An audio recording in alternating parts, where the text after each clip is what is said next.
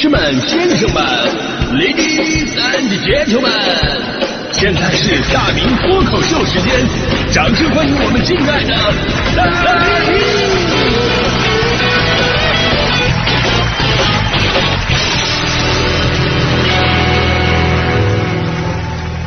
好，欢迎各位来到今天的大明脱口秀，我是大明啊。我记得咱们昨天的脱口秀里边说过这么一句话，那就是人天生就是一个非常矛盾的生物，就我们的思维和行动总会出现不一致的现象。那那么咱今天接着说这个关于手欠这个话题呢，就是一个非常典型的案例。从这个“手欠”这个词儿，你就能感受得出来，这个行为本身是跟人品无关的啊。你可以仔细思考一个问题，就一般情况之下。如果我们做了一件错事儿，比方说，哎，我殴打了大迪啊，你们会说，哎呦，大明这个人太残暴了。再比方说，我给大迪使绊子，往他的午饭里边加入了一些这个类似鸭脖的一些东西啊，你们会说，哎呦，这大明这个人太坏了啊。没错，这种主观意识特别的强，不可能是，哎，我把大弟揍了一顿，然后我不是故意的，呃，我也不知道我为什么揍了他一顿呢，我这，对不对？这这这肯定就是故意的。但手欠则不是，手欠。很可能不是主观行为，哎，我也不想这样，但是我不知道为什么我的手就那么干了，所以这个词儿叫手欠，而不是我欠，对不对？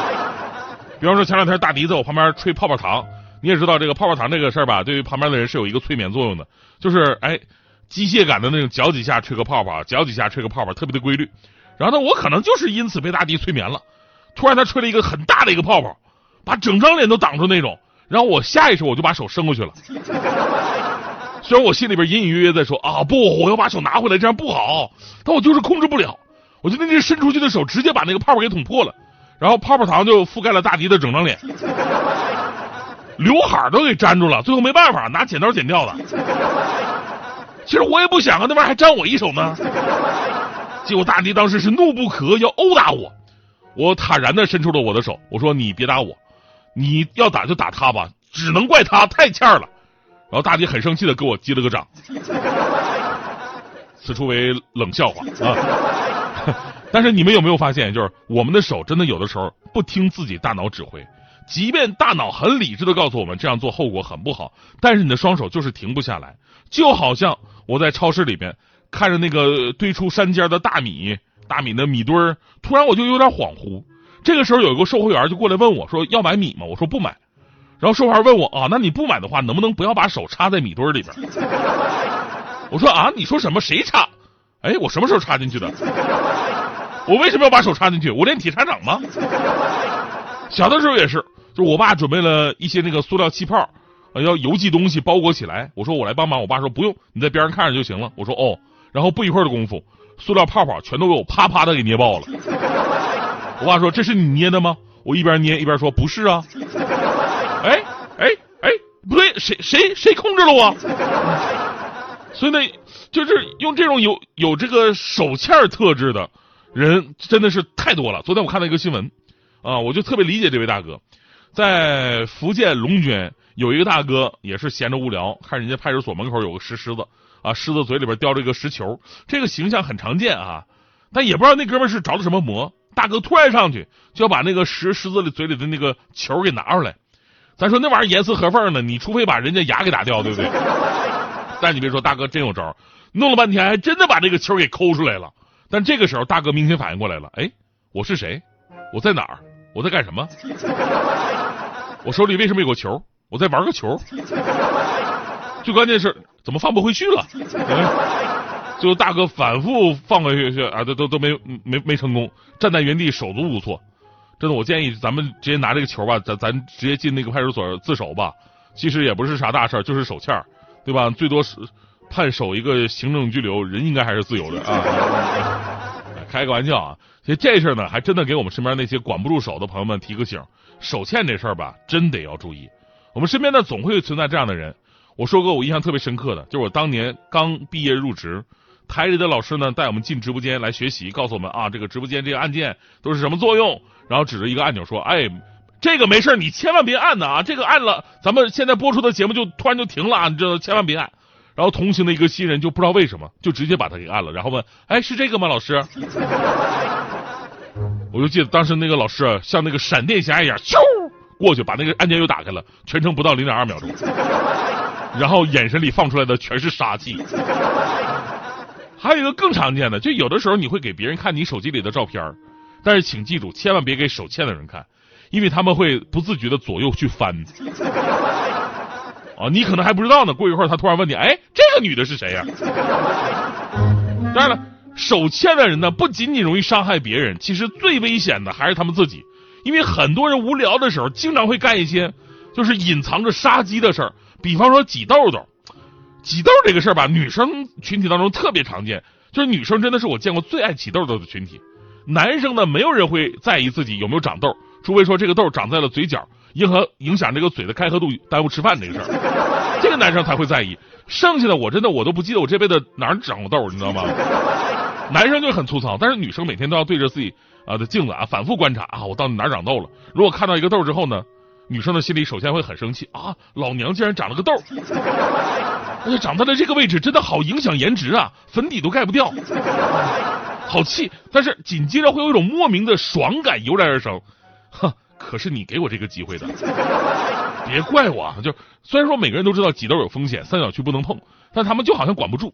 不一会儿，双手就慢慢的爬到了自己的脸上，对准位置，找好角度，用力一挤，噗呲一声，啊啊，舒服！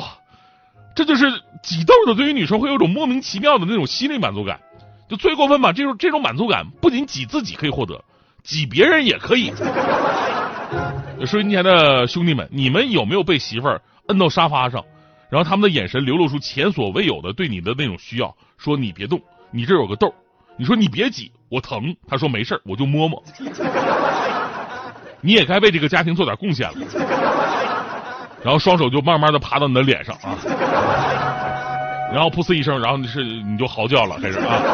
我有一点特别不懂，男生在挤痘这方面，除了疼，真的体会不到任何丝毫的快乐。所以我一直很奇怪，就女生们到底怕不怕疼？平时磕一下碰一下疼半天。那挤痘这么痛彻心扉的事儿，他们乐此不疲。而且挤痘这个事儿吧，它还有个平替，平替就是撕伤疤的那种结痂啊，东北话讲叫嘎巴。我记得我上大学那会儿，有一次打篮球摔倒了，摔倒了，就是那个补棱盖卡秃噜皮冒油了啊。呃，当时我的初恋呢，真的特别的好，每天都陪着我。就以前呢，想把他找出来都挺难的，你知道吗？就那阶段，哎呦，每天都陪着我，我以为这就是真爱。结果到了第三天，初恋的真面目终于暴露出来了。他问我一个问题：“应该可以撕了吧？”我说：“撕啥玩意儿啊？刚定杆啊？”他说：“啊，没事儿，我就摸摸。”然后他的双手慢慢的爬上我的膝盖，又一次揭开了我的伤疤。从此以后，隔三差五，一次又一次，again and again。真的跟他在一起那几年，我那伤就没有真正的愈合过。我到现在是彻底留疤了，所以我终于明白了什么叫初恋。初恋的意思就是初次拿你练手的对象。